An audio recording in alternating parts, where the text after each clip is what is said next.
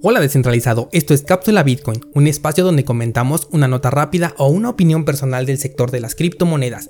Yo soy Daniel Vargas, fundador de cursosbitcoin.com y ven, acompáñame, vamos a descentralizarnos.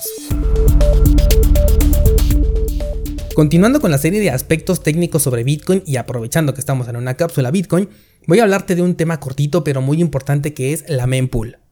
Mempool es una especie de limbo, una sala de espera si así lo queremos ver se trata del lugar al que todas las transacciones van a llegar mientras se están confirmando el bloque. Entonces, todas las transacciones que queremos hacer se van registrando y almacenando en esta memoria temporal que de hecho se guarda en la RAM de los dispositivos dedicados a minar.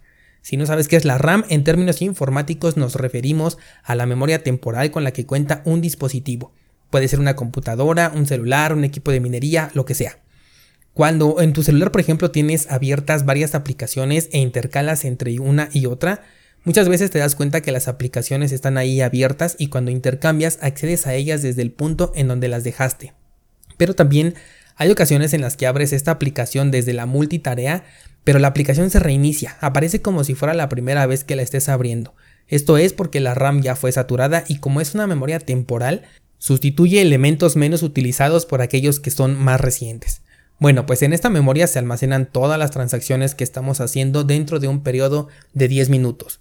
Esto se puede ver en blockchain.info y ahí es donde puedes ver cuántas transacciones están pendientes por ser confirmadas.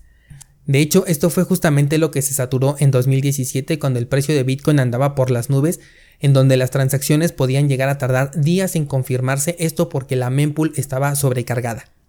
Ahora aquí lo que sucede es que eh, se le da preferencia a aquellas transacciones que tengan un mayor incentivo en la comisión. Es por eso que las comisiones que más pagan son las que se ejecutan más rápido. Esto sin importar si esa transacción lleva una menor cantidad de Bitcoin que otra. Aquí no importa si alguien quiere transferir un millón de dólares o tan solo 10 dólares. Se decide qué transacción es tomada de la mempool primero con base en la comisión que están dispuestos a pagar.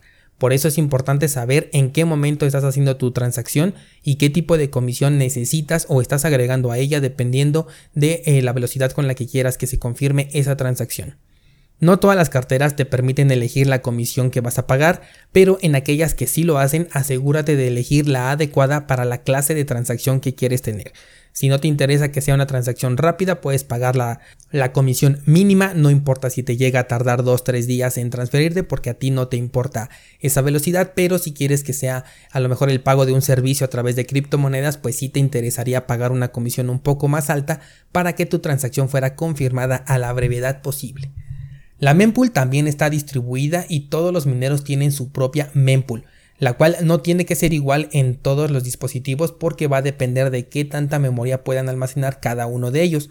Así que las oportunidades de que tu transacción sea confirmada no van a ser absolutas, o sea, no están en todos y cada una de las memorias temporales, porque habrá mempools que no tengan en espera tu transacción, pero eso sí, eh, tu transacción va a estar almacenada en muchas otras memorias temporales al mismo tiempo, en espera de que alguno de esos equipos que la tiene la pueda confirmar.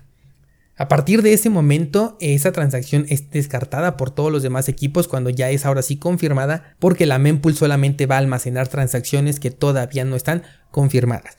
Las transacciones que ocurren en Lightning Network, por ejemplo, esas no están en la mempool, porque recuerda que Lightning Network se trata de una solución de segunda capa lo que implica que las transacciones que ocurren dentro del canal de Lightning Network no están siendo registradas en la blockchain.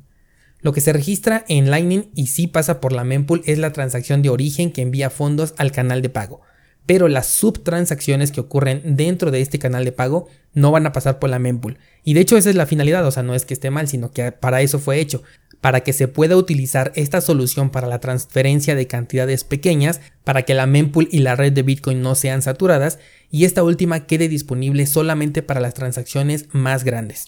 Cuando un canal de Lightning Network se cierra, entonces sí, la actualización de saldos pasa por la mempool y se registra en la blockchain. Hay una aplicación bastante útil y llamativa visualmente en donde puedes ver cómo es que se van agregando estas transacciones a la mempool y después de ahí pasan a formar parte de un bloque dentro de la blockchain. Te voy a dejar el enlace de esa página en las notas del programa para que puedas pasar a verla y comprendas mejor este concepto de la mempool. Entra a verla porque estoy convencido de que con la explicación que te acabo de dar y el método visual de esta página vas a comprender perfectamente este tema.